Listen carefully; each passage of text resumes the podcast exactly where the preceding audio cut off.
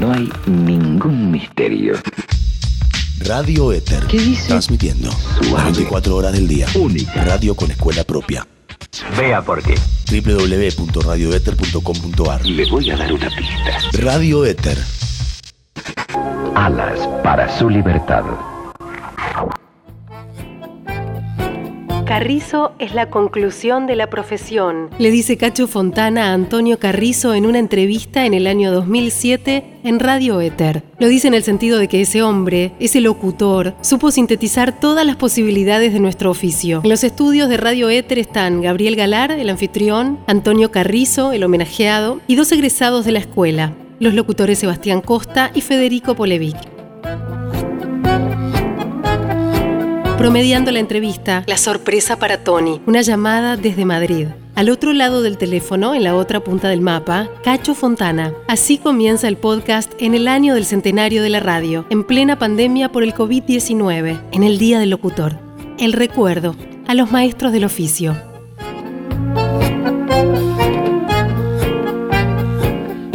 Esto que ustedes están escuchando se llama Cité Tango y es Astor Piazzolla.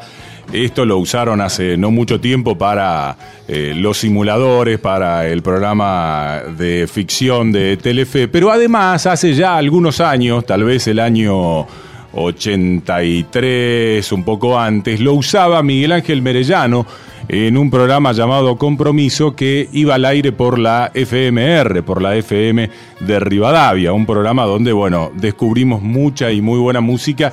Y en esa FMR había este, algún programa que hacía don Eduardo Aliberti y además había un programa llamado Los Intérpretes de Música Clásica que hacía el maestro Tony Carrizo, que está esta tarde con nosotros.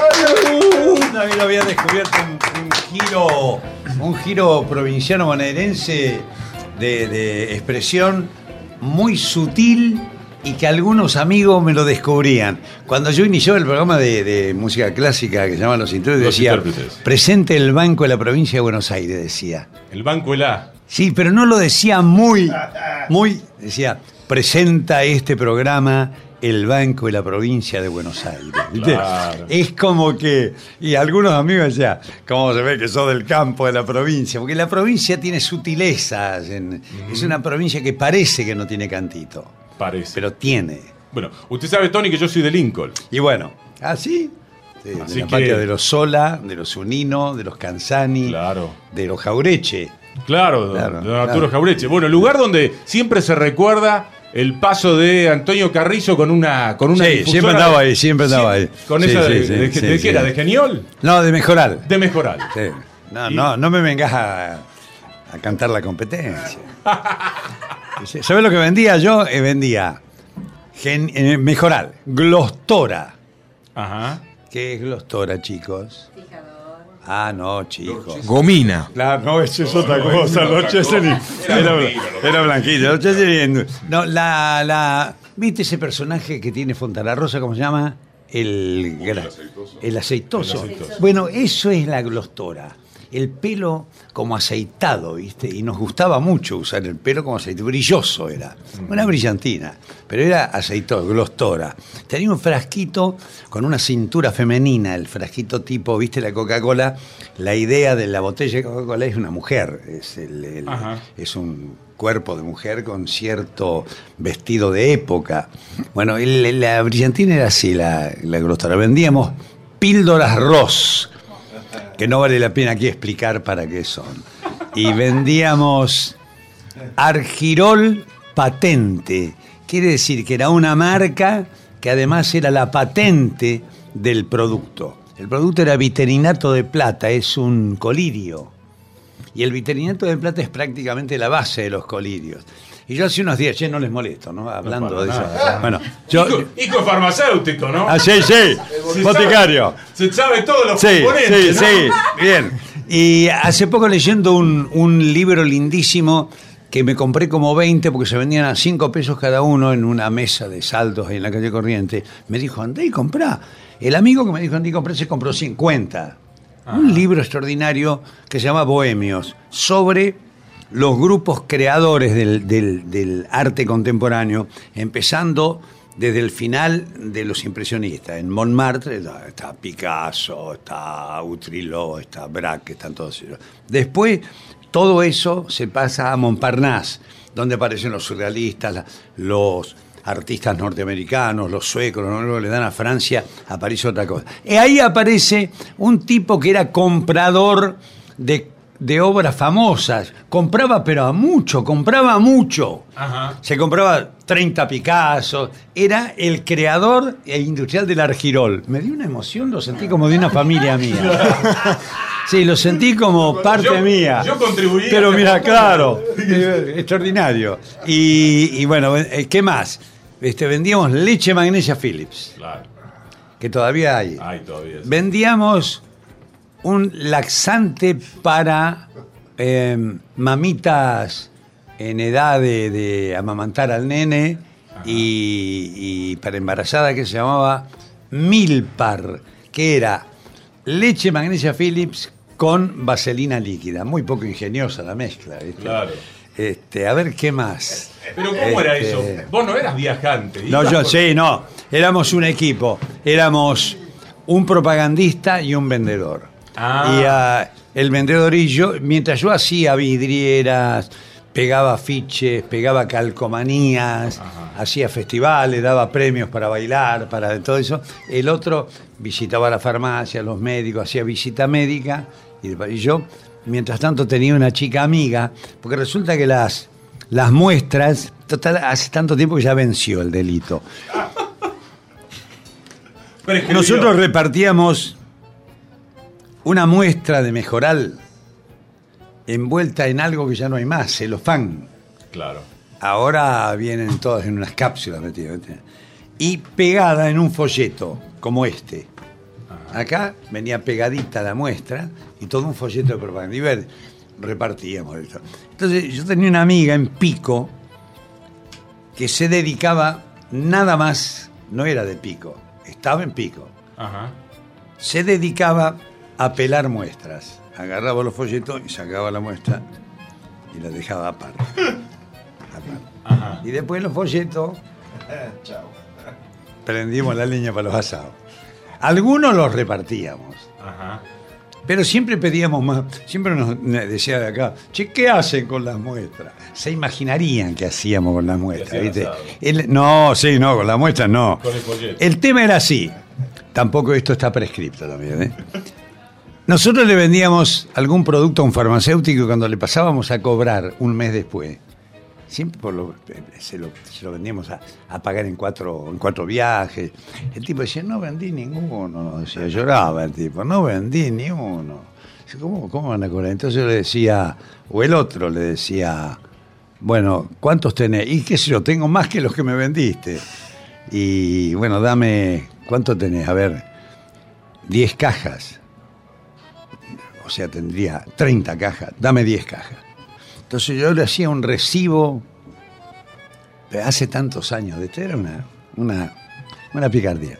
Un recibo como que me había dado la plata. Ajá. Pero lo que me había dado era el producto, porque no lo podía vender. Claro.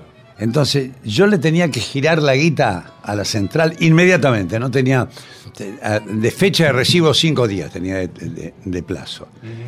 ¿Y qué hacía yo con las cajas que tenía? Ahora me las iba a comer todas. Entonces salíamos a vender las cajas como desesperados en lugares insólitos, herrerías, talleres mecánicos, este Sí, en todas partes hay dolor de cabeza, ¿viste?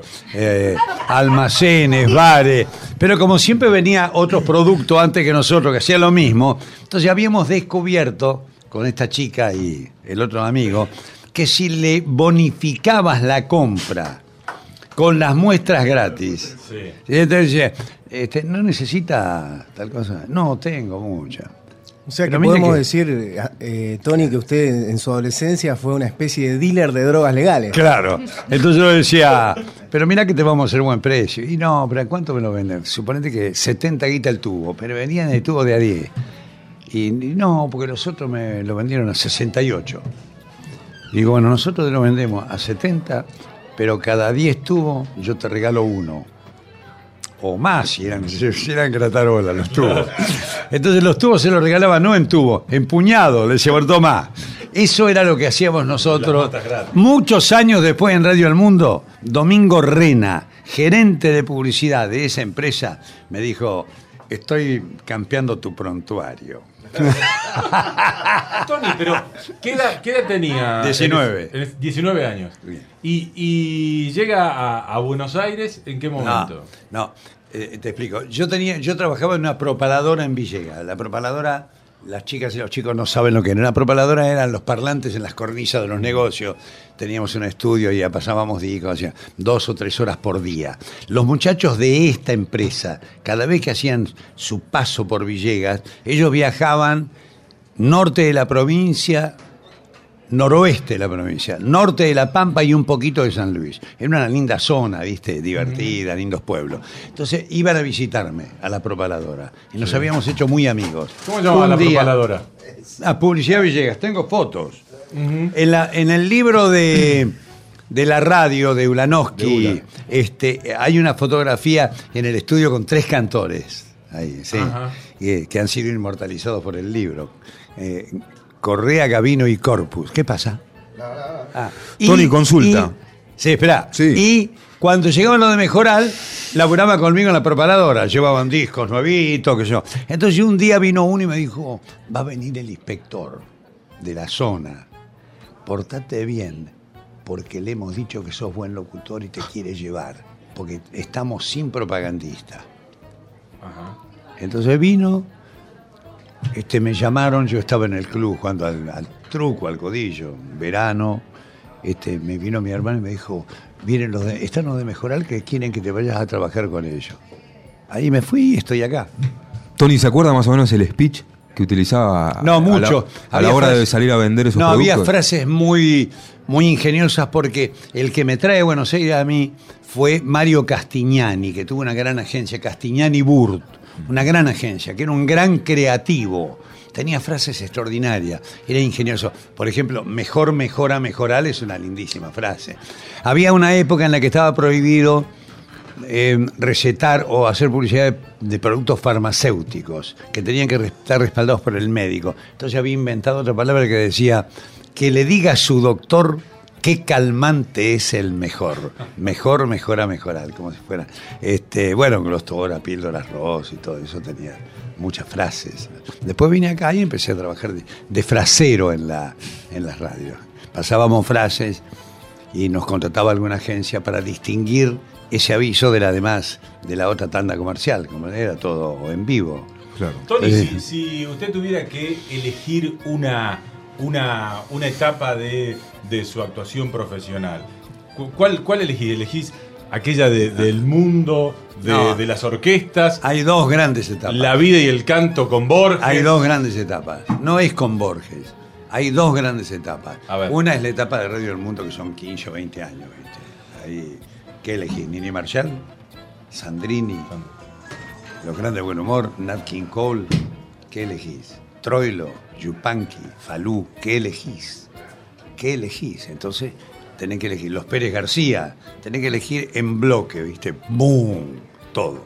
Y después, la época de la vida y el canto, que compartíamos a veces el bar de la radio con, con Con Eduardo. Eduardo. Este, esa fue una gran radio, una radio pluralista, una radio que no le preguntaba a ningún locutor de dónde venía ideológicamente, una radio que en lo que podía defendía a su gente, una radio en la que los años más peligrosos de la Argentina trató con cierto disimulo y con riesgo de hacer cosas que le gustaban. Por ejemplo, entrevistar a un político, etcétera, etcétera. Era una radio donde las discusiones en el bar eran fenomenales, pero era una radio muy curiosa, porque era una radio muy capitalista, pero que tenía algunos dueños que eran del PC, ¿viste? Ajá. Dueños, dueños.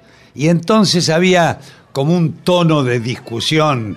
Yo era medio bocón para discutir, ¿viste? Yo me lo sabía, siempre, a Liberty siempre me carga. Pues lo que sabés vos de todo eso, porque yo sabía mucho de, de, de- de bases ideológicas. Ajá. Sé todavía. Sí, sí. Pero, entonces cuando te discutía, te discutía con.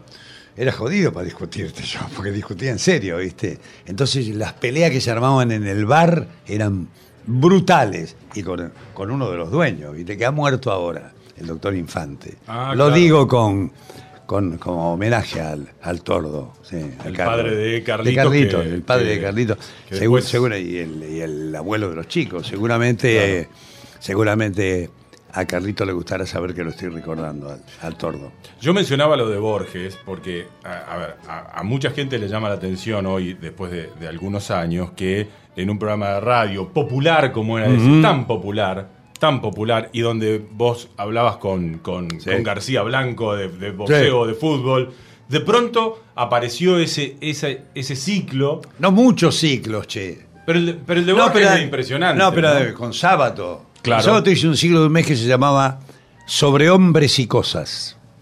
En vez de sobre héroes y tumbas. Era piola para esas Y cosas. hablabas de, de pintura con, con No, Sánchez con. No, eh, Fernandito iba a hacerme comentarios de libros. De un libros. santo, eh, Fernandito, tan, tan buen pibe. No, pero había otra muchachada linda, ¿no? El tema, el tema tiene que ver con mi filosofía profesional, con, y esto es interesante para las chicas y los chicos. Es una idea que yo tengo hace muchos años, que los programas cultos de cultura no sirven absolutamente para nada si están pensados para hacer culta a la gente para ayudar el nivel de cultura del público. Para es, eh, los programas cultos, los programas de cultura, están hechos para los cultos. Es como la alta literatura.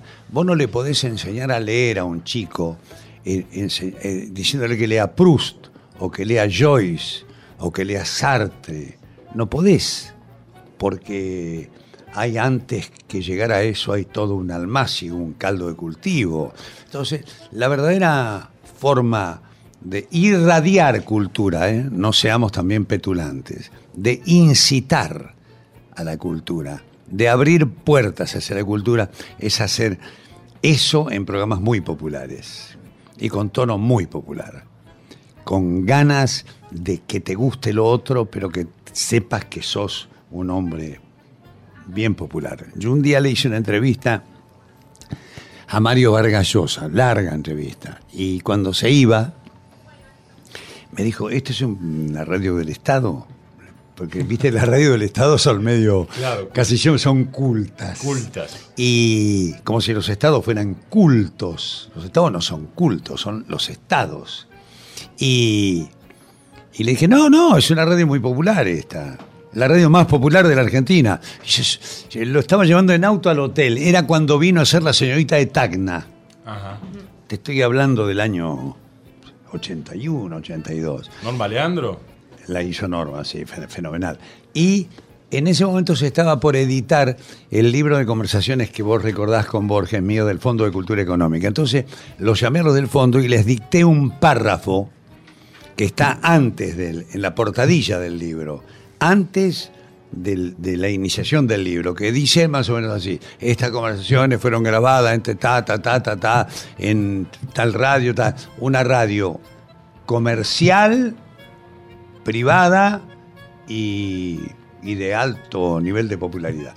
Se lo hice poner para que se supiera que eso lo habíamos hecho con Borges y a mí Nora Borges, la hermana, me llamó un día y dice, bueno, mire, es una mujer de voz, un hilito de voz, me dijo, "Eh, lo que han hecho ustedes, o usted, no, no sé cómo le dijo, por George, y dice, hay gente que ni sabía que existía, y dice, y ustedes lo han... Sí, está bien. Así tenemos que hacer la radio.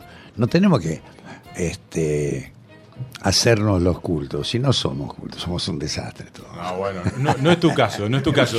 No sé si los chicos quieren preguntar algo. Yo tengo una pregunta para hacerle a Tony porque... Meta. Como Eh, juega Riquelme, ¿eh? ¿Sí? ¿Alguno quiere preguntar? Bueno, no. Yo me acuerdo que hiciste, hiciste un programa en Canal 11 que llamó Los Grandes. Sí, qué lindo, ¿eh? Espectacular. Yo quiero saber, ¿eso existe? ¿Están los Lo, archivos? ¿Hablaste lo con tiene, Fangio, con Maradona? ¿Con lo tiene con Marta Lynch, que me dice que tiene miedo a la muerte y a la vejez y se suicida. Con Silvina Bullrich. Duraban una hora y media esos programas. Con Silvina que me dijo al final, me gustaría tanto verla a fulana, una amiga periodista de ella, que Malena Sándor, que murió hace muchos años, y verlo también a papá, me dijo, le diría, ¿y qué le dirías a tu papá? Y me dijo, Silvina, que era tan dura, me dijo, vio papá que una mujer también puede abrirse paso en la vida. Epa. Eh, Fantástico, ¿no? Este, ese fue un gran ciclo. Lo tiene eh, Volver. Y no hemos arreglado la repetición. Tiene como 40. Por una tontería de mi parte. Este, yo podía haber arreglado, puedo arreglarlo en dinero. Este, pero le planteé que yo no quería dar los derechos como piden para toda la vida. Claro. Y después alguien me dijo, ¿qué querés de eso? Que se conserve, que alguna vez un nieto tuyo lo vea. Y entonces que lo tengan ellos, que lo tengas vos. Que te paguen ahora y bueno, después. ¿Sabés que yo me acuerdo de una cosa que dijiste ahí en ese programa? Le dijiste a Maradona, que me perdone Cervantes. Sí. Pero yo antes que escribir como él quisiera haber jugado al fútbol como, Como, Diego, está, está bien, ¿no? Está bien, ¿eh? Esa está es bien. una gran ¿eh? frase, No podría haber metido el gol con los ingleses, Cervantes. Porque, porque era manco. Claro. Está bien. Tony, a mí me gustaría hacerte una pregunta que. Meta. Desde una vez que te escuché decir algo que creo compartir, eh, me parece que seguramente tenés muchos más argumentos que yo para, para justificar. Una vez te escuché decir que para hacer radio no hace falta escuchar radio, hace falta leer nada más. ¿Cómo podés.? No, yo creo que le agregaste lo de leer. No, no, no, no, te juro Puede que. ser, ¿eh? No, no. Este agrega, ¿no? Seguro, toda la vida, todo el es tiempo. Yo exagero, agreguero, pero no agrego. Es agreguero, este. No, soy exagerado. No, pero leer no, no, no. Te lo puedo hacer más, te lo puedo aclarar porque sigo pensando igual. A mí cada vez que me dicen si escucho radio digo no. Pero ¿cómo no escuchás radio? No, la radio la pongo yo. Exacto. Kipling, el, el viejo poeta inglés, le preguntaron cómo eran sus bibliotecas. Y dijo, no, geografías, enciclopedias, diccionarios.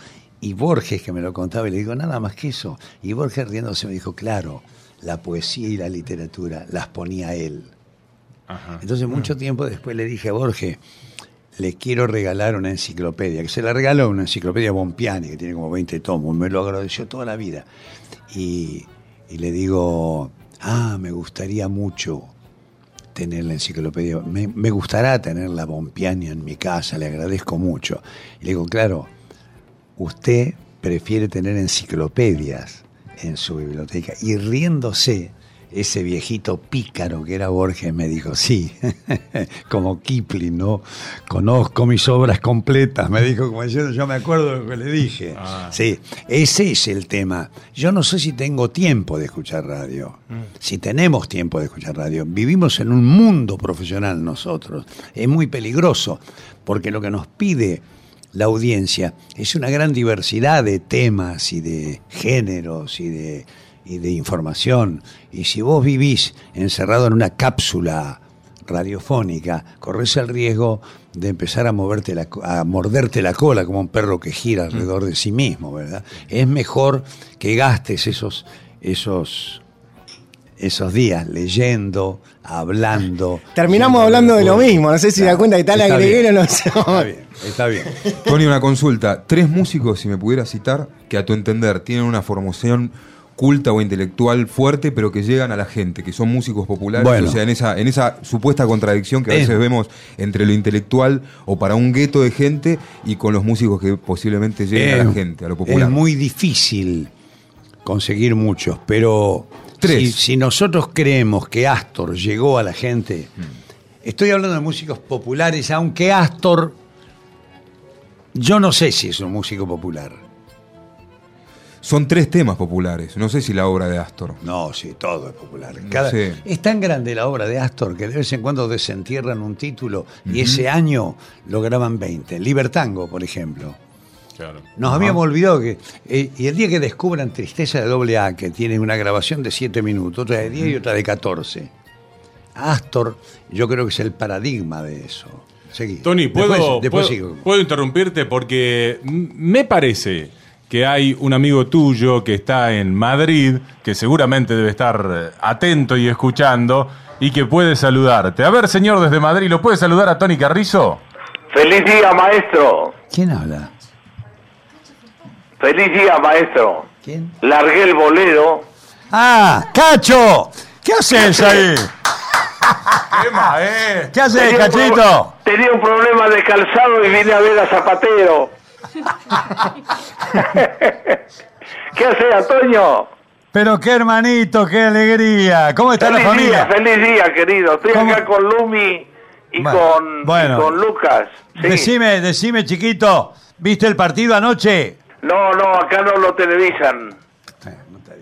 No, en Madrid no lo, no lo televisan, pero lo, lo siguió mi, mi yerno, por decir una palabra antigua, mi otro hijo. Es peor Este, decirme mi hijo político.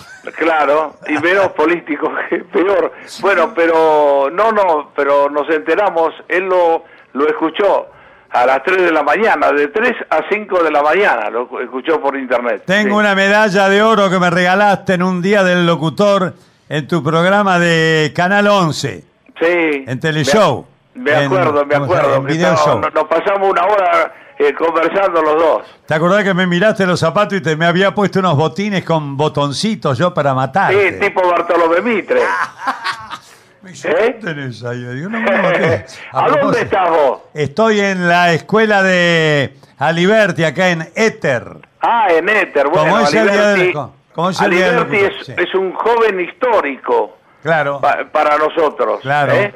claro. Además es un hombre de una personalidad muy muy saliente, es un hombre que ya tiene hecha una obra que bueno, que para nosotros que arrancamos de nada, cómo llegaron los chicos allí y cómo saldrán los chicos de, de Éter, eh, es ya un, un alimento para la profesión nuestra muy alto, ¿no? Por lo menos así lo, lo puedo manejar Sí, yo. Nosotros veníamos, veníamos de los festivales de callejeros, de las orquestas típicas como tu caso, de pasar propaganda en las calles en la provincia de La Pampa o de Buenos Aires. No teníamos esta preparación tan culta que están teniendo los chicos de ahora. Y Claro. no está mal que la tengan. Al contrario, lo que lo que claro. tiene que lograr eh, Eduardo es que eh, realmente estos chicos que, que chicas y chicos jóvenes y, y- y- y niñas puedan realmente tener lo que tuvimos nosotros, este Antonio, la posibilidad de ejercer la profesión Claro. porque hoy la locución está haciendo algo que algo demorado, algo desplazado. No quiero hacer de esto un juicio este, político ni un juicio gremial, pero nosotros teníamos las puertas abiertas, este, tuvimos, yo tuve eh, maestros como vos y, y- y los demás fueron creciendo y tuvimos las oportunidades eh, grandes en los medios, pero hoy está un poco el tema sujeto a, a las variantes que, que puede marcar el rating o las novedades, pero la profesión nuestra, de acuerdo a la calidad con que surgen los chicos de Éter, por ejemplo, es un hecho singular que a nosotros nos posesiona mejor, nos hace sentir bien, por lo menos es lo que lo que sentimos. Yo Antonio. siempre le digo a la gente o a los muchachos que me preguntan, digo, mira, cuando las cosas se aprenden aluvionalmente, Mm. sin un método, método ter- Sí. termi- te- tardás muchos años en metodizar, en sistematizar el conocimiento.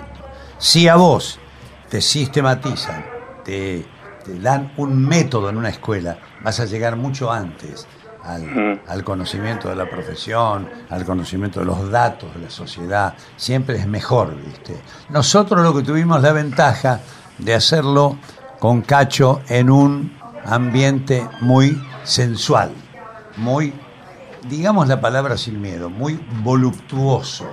Y cuando digo la palabra voluptuoso, estoy pensando en algunas de las de los matices de la voluptuosidad. Por ejemplo, voluptuoso y digámoslo sin miedo, y erótico. Así Era, ¿eh? Sí, sí. Era era trabajar en la noche con público, había cantoras, actrices. Fíjate que no digo cantores. No, no. Tampoco digo Gracias actores, había cantoras, actrices, locutoras. Era un mundo divertido. Voy a repetir ahora la palabra, sensual, Sensual, voluptuoso, erótico y bastante bastante pasional o apasionante, digamos. Entonces eso ahora las formas de la comercialización, de la utilización del conocimiento de la profesión ya no son las mismas. Eso no significa que la sensualidad haya desaparecido. Las, locutoras siguen siendo todas lindas. No significa que las cantoras y las cancionistas no existan más. Significa sí que hay un tipo de represión autoimpuesta por nosotros en la profesión porque nos quieren un poco más serios que antes, no nos quieren más tan loquitos como antes. Éramos profesionales muy serios, pero nos gustaba mucho divertirnos también. ¿Cierto, Cachito? Claro, porque crecimos un poco, vinimos así y llegamos al centro. ¿Qué era llegar al centro en aquel momento? Y que te Antonio? invitara un puchero el gordo en, en Veracruz, Claro. atrás del, Bueno, el día que estuvimos ahí comiendo con el gordo en el Veracruz, el puchero, quedó el, pues, la falda ahí entera, el, Sí. el repollo, todo, porque lo- Cuando- cuando hablan eh, del la gordo- era el gordo. Cuando hablan del gordo hablan de Troilo, Sí, ¿no? Sí, cuatro, sí, fuento- sí. cuatro fuentones trajeron. Sí, sí, sí. Era una cosa Pero fue un día que surgió así de que Antonio hacía la conducción y a mí porque no fue el titular, el locutor titular, yo era suplente y, y fui a hacer el programa y cuando bajamos, este, bueno, el gordo me dice, ¿qué tal, pibe? Vamos a comer. Le digo, mire, no sé, dígale, yo no sabía qué decir, de que me hablaba, me hablaba Troilo a mí. Eh, Que no además sé, fue tan amigo nuestro, ¿eh? ¿Eh? Tan amigo nuestro fue Troilo. Sí, tanto cariño, pero porque era un hombre realmente con afecto, con las manos como patios, que esa es una Sí. definición fantástica de, de Cátulo, ¿no? De- no de Cátulo, de Virgilio, pero era, era eso, porque nosotros lo, lo disfrutamos mirándolo. Mi- Antonio miró, pero Antonio es la conclusión de una profesión para mí. Es el es el en realidad lo que hemos querido hacer. Cuando Antonio llegaba a la radio con un libro debajo del brazo lo mirábamos sonrientes. Y él se quedó con lo que ahora puede expresar y que yo lo disfruto y lo hago como si fuera yo como si fuera mi hermano que, que realmente lo es. Y bueno y, tiene tanto tanto valor a esta a esta altura de las circunstancias con los años que tenemos. Mirá de él de Buenos Aires yo estoy circunstancialmente aquí en en Madrid hablando sin gritar como gritábamos antes cuando se hablaba vía satélite y uno si Cacho. hablaba gritaba cola cómo te va y ahora es conversar como si estuviéramos en la misma Cacho. en la misma mesa sí Discúlpeme, yo, yo le quería hacer un- una, una consulta porque usted dijo algo así como largué el bolero y aquí estoy.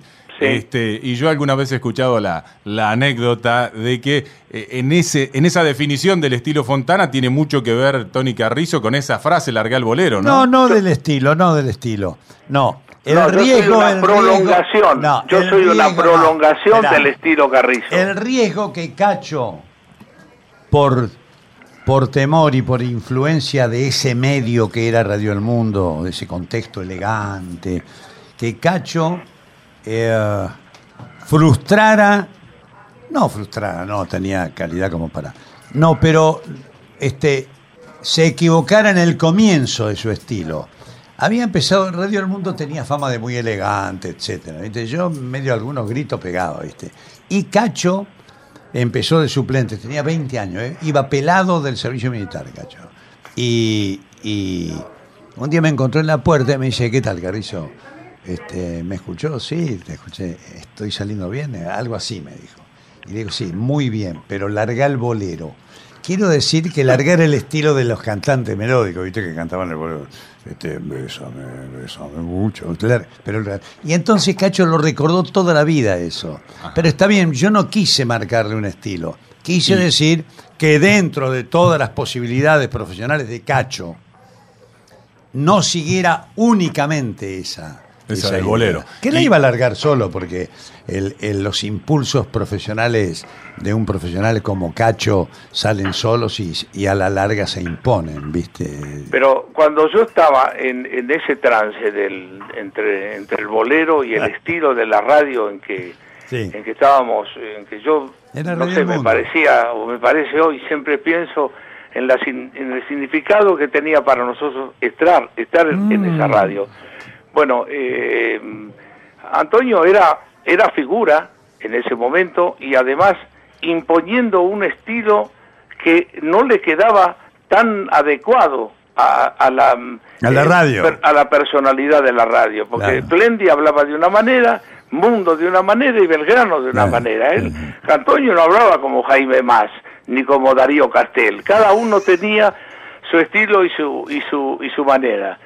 Entonces, Antonio me, me habilita a mí, porque yo venía pelado, lo que sea, pero tenía mu- mucho menos, no sé, me parecía que, que esto no iba a ser la, un- una realidad. Lo amaba, lo deseaba, pero lo veía eh, eh, lejos de, de- de mi alcance. Y entonces Antonio me dio la oportunidad, me arrinconé con él y después lo vi actuar a él. Nunca marcó nada de lo que leía, nunca, eh, ad- además hizo, eh, ralentó la lectura para decir una cosa y leerla lo que y leer lo que viene. No sé si me explico la mecánica. Sí, cómo no. Nos divertimos mucho. Lo que vos querés decir No, no, lo que, nunca más no. nos separamos. No, Nunca no, más. eso, claro, y mira, la prueba está que, que la distancia... No, este, pero además laburábamos juntos, hicimos mil programas juntos. Y además todo lo que dejaba Antonio lo hacía yo. No, bueno. No, escúchame, largaste los Pérez García, agarré los Pérez García, largaste qué pareja, largué, agarraba Sí, pero pareja. vos largaste el relámpago y yo no lo agarré. No, que, que- vos de, de temprano no venías. Al mediodía no. Qué lindo, llegabas, eh, qué lindo lo- programa, qué lindo programa era el relámpago, ¿eh? ¿Te acordás del Oh, relámpago? Sí. Yo lo hice estamos con yo lo hice, eh, empecé eh, con lo, con el uniforme. Eh, Ah, una vez me presentaste, sí me presentaste al sargento primero una vez. No, ¿te acordás que para yo eh, poder salir, me, me recomendaron al jefe de regimiento, pero no era la verdad. La verdad era el sargento ayudante Martínez. Y yo le dije, mire, sargento, yo tengo mi, mi, eh, mi profesión y mi futuro en sus manos. Digo, si usted me apoya, me ayuda, pero... Entonces nos, nos mandaron a Alfredo del Río, enorme y querido, Cantor. Alfredo del Río, el cantor de Gobi, Sí, claro. a limpiar la usina del, del 2. Entonces yo salía de Chantecler con, el- con, con todo el frufru y llegaba a Barracas, creí en un cabaret, y bueno. y llegaba a Barracas y Frufru era el ruido de las enaguas. del percal. No, más bien de las enaguas, porque el frufru es más bien almidón Sí, es almidón, ¿no? que percal, sí, sí. Claro. Más bien. Bueno, y de ahí íbamos, y, y y mamá Nieves me esperaba ella tradicional con chocolate y tostadas. Y yo me cambiaba la ropa de, de la milonga y, y me ponía el uniforme y me dormía el trecho de Barracas a Palermo. Y ahí nos esperábamos con, con Alfredo y eran las se- seis y media, siete menos cuarto y estábamos con la manguerita en la mano este, eh, regando el pasto. Bueno, y después eh, y seguimos en la radio. Y cuando yo llego a la radio, digo, sargento, eh, Antonio Carrizo, Tita Merelo, No Luis que- Andrini. No quería creer el sardo. No, no quería ir más al regimiento. Claro. No quería ir más al regimiento. Era qué, Cacho, cosa linda. Cacho, bueno, a- a- la verdad que tener la, la Nos están, rajando, suya... nos están rajando los dos, No, Cachito. no, Sí, no, no, sí, no, pero de todos sí. modos, la presencia suya ha sido el- la frutilla del postre de, de esta tarde de, de Éter, No, así la que le frutilla- agradezco Mirá muchísimo. que soy la banana. Bueno, al- Bueno, no al- sé. Bueno, eh, a, a usted, Antonio, mi, todo mi amor, todo mi cariño, todo mi respeto, siempre con la amistad igual. Y bueno, feliz de, de poder escucharte desde aquí, compartir con la audiencia esto, con Eduardo, con su gente. Muchas gracias por este llamado. Y, La, y la, bueno. Lu- la Lumi está allá. Sí, está acá. y Antonella. Está, está en Buenos Aires. Bueno, decirle a Antonella que de vez en cuando me llame. Sí, sí, sí, me quedé impresionado con vos. Bueno, Tuve bueno. una alegría muy grande. Bueno, bueno. Un besito, Cachito. No, no sea ni, no, dice no, la verdad me dijo, nunca me trataron así. Bueno, un besito, Cachito. ¿eh? Chao, mi Chao, amor. querido. Chao, mi amor. Chao. Chao. Bueno, Cacho Fontana desde, desde Madrid. Acá termina el audio que rescatamos de nuestra sonoteca, que conseguimos digitalizando un disco que atravesó la ciudad de Buenos Aires en pleno aislamiento social preventivo y obligatorio que decretó el gobierno de Alberto Fernández el último 20 de marzo. El objetivo, celebrar que nuestra profesión está más viva que nunca y que sus posibilidades son infinitas.